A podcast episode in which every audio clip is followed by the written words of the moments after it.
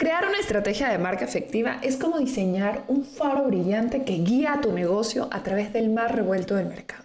Ya sabes, es ese esquema de cómo pretendes hacer brillar tu marca en la oscuridad, siempre marcando la diferencia y dejando una huella duradera. En este episodio te voy a compartir las cinco áreas claves que debes considerar al diseñar la estrategia de tu marca. Así que quédate SEO porque comenzamos. Cuando hablamos de tu marca, negocio o proyecto, todo cuenta.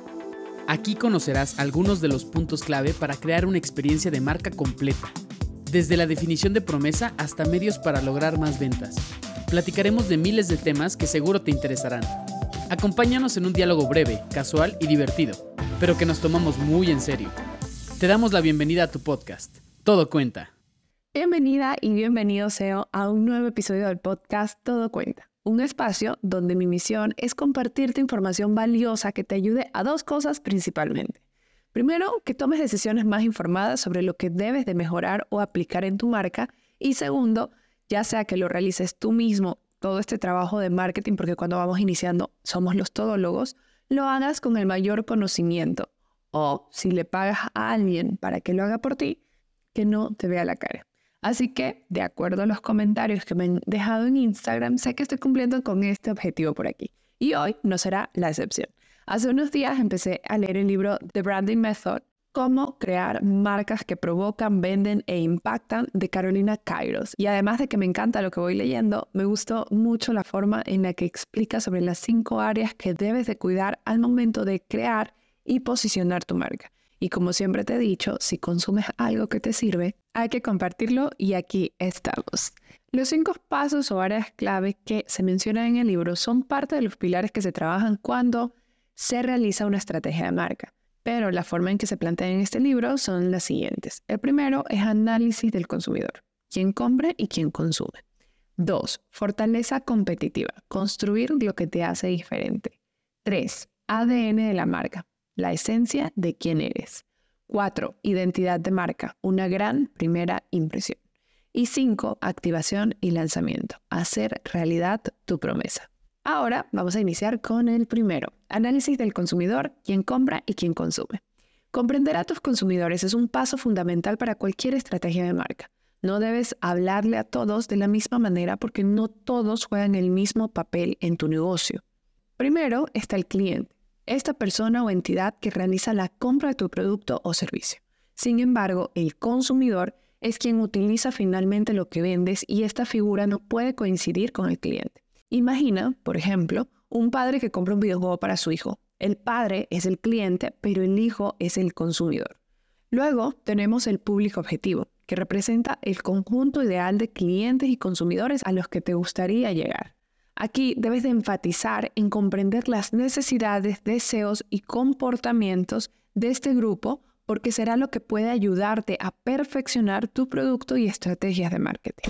Una de las cosas que me encanta como lo plantean en este libro es la oportunidad perdida. Estas son las personas que podrían haberse convertido en clientes o consumidores, pero por alguna razón no lo hicieron. Tal vez no conocían tu producto lo suficiente o no estaban convencidos de su valor.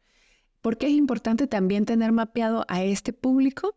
Porque si lo analizas y lo entiendes, puedes ofrecerles valiosas perspectivas sobre cómo mejorar tu producto o estrategia de marketing. Y ojo, no es solamente que tienes que acoplar tu servicio o tu producto para este tipo de públicos, incluso saber identificar quiénes no son tus clientes y a quiénes no les vas a hablar. El paso 2 es la fortaleza competitiva, construir lo que te hace diferente. Y es que en un mercado saturado, la pregunta del millón sería, ¿por qué deberían de elegirte una vez que te han comprado? La respuesta a esta pregunta reside en los atributos de tu marca. Para esto, en el libro Branding Method mencionan tres tipos de atributos que son, primero, los atributos higiénicos. Son las características básicas que los clientes esperan de cualquier producto o servicio en su categoría.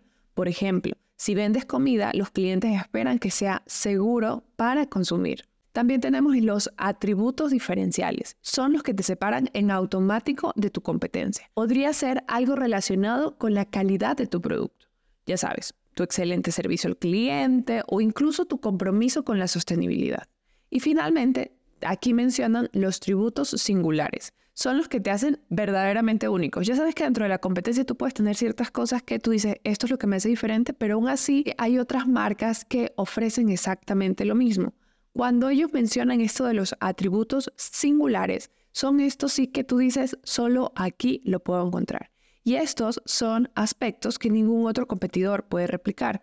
Puede ser tu historia de marca única, un proceso de fabricación patentado o incluso una relación especial con tus clientes.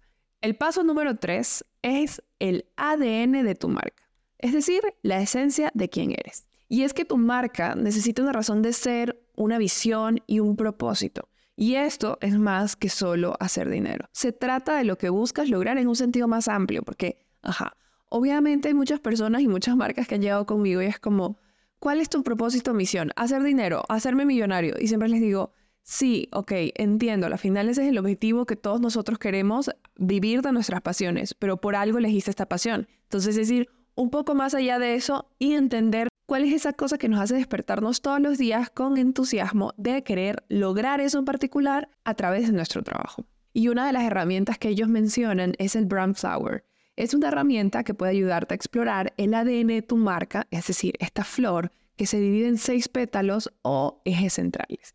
El primero es el territorio de la marca, y aquí se refiere a los aspectos físicos y emocionales que se asocian con tu marca. Por ejemplo, una marca de moda de alta gama puede tener un territorio de marca que incluye la sofisticación, el lujo y la exclusividad. Y luego, en otro pétalo, tenemos el core de tu marca, es su esencia, lo que permanece constante a pesar del paso del tiempo y los cambios en el mercado.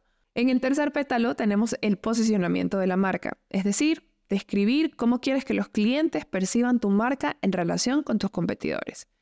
Luego tenemos el propósito, que es la razón por la que existe tu marca más allá de la generación de beneficios. Puede ser algo como inspirar a las personas a cuidar mejor el planeta. Luego tenemos los valores de marca. Son estos principios fundamentales que guían la conducta de tu marca. Y cuando hablo de marca es absolutamente todo. O sea, el personal que trabaja contigo también es parte de compartir estos valores que tu marca quiere replicar. Y por último, pero no menos importante, está la personalidad de la marca, que es un conjunto de características humanas que se asocian a tu marca. Y la cuarta área clave en la que tú debes de trabajar es la identidad de marca. Una gran primera impresión. Y es que la identidad de tu marca es la forma en la que te presentas al mundo. Aquí incluyes tus activos verbales, es decir, el lenguaje y el tono que utilizas, también incluyes los sensoriales, que son las experiencias que ofreces. También están los activos simbólicos, los símbolos y colores que usas. Los actitudinales, es tu comportamiento y ética de marca. Y por último, pero no menos importante, los activos visuales. Aquí es donde entra tu logotipo, tipografía y diseño de producto. Estos activos de la marca son esenciales para comunicar quién eres y qué representas. Por ejemplo, un tono de voz amigable y accesible puede hacer que los clientes se sientan bienvenidos y valorados. Un logotipo minimalista y moderno puede comunicar una imagen de sofisticación y vanguardia. ¿Te das cuenta cómo se pueden lograr comunicar ciertos valores y aspectos de tu marca dentro de tu imagen gráfica? Y luego tenemos la quinta área clave para trabajar en la estrategia de tu marca, la activación y lanzamiento. Aquí es donde haces realidad tu promesa. Y es que activar tu marca es el proceso de llevarla al mercado y comunicar tu promesa de marca a tus clientes. Necesitas hacer que esta promesa sea tangible, algo que los clientes puedan experimentar por sí mismos. Por ejemplo, si tu promesa de marca es entregamos la mejor calidad, necesitas asegurarte de que cada producto que vendas cumpla con los más altos estándares. Y es que la activación también implica construir relaciones con otros negocios y entidades, estas alianzas o colaboraciones de marca, para poder aumentar tu impacto y alcance. Y es que al final el objetivo de todo esto es generar conexión, importancia e impacto. Una marca exitosa no solo vende productos o servicios, una marca exitosa conecta con las personas en un nivel más profundo. Se trata de importar a tus clientes, de entender sus necesidades y deseos y ofrecer soluciones que realmente marquen la diferencia en sus vidas. Esto puede ser tan sencillo como proporcionar un producto que les ahorre tiempo o tan profundo como ayudarles a sentirse más seguros y confiados. Estos que acabamos de ver en este episodio han sido las cinco áreas clave para la estrategia de tu marca. Recuerda que hacer una estrategia de marca es un arte y una ciencia, que requiere tanto creatividad como un análisis riguroso. Pero estoy segura que con un enfoque claro, un entendimiento profundo de tus clientes y una visión fuerte, puedes construir una marca que se destaque en el mercado y resuene profundamente con tus clientes. Y tu estrategia de marca debe reflejar esa singularidad.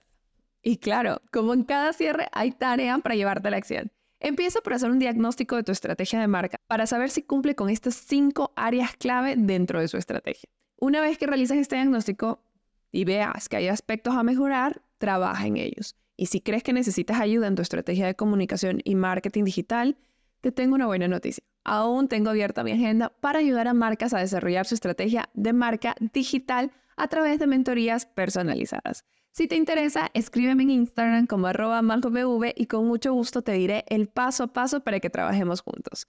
No olvides valorar el podcast a través de Spotify o dejar tu reseña desde Apple Podcast. Gracias por escuchar este episodio. Si has aprendido algo nuevo, así como lo dije en el inicio, ¿qué estás esperando para compartirlo? Nos vemos en el siguiente episodio. Sigue con nosotros para más información. Conecta con nuestras redes y cuéntanos sobre qué quieres conocer más. En una semana estaremos de vuelta para compartir más contenidos estratégicos.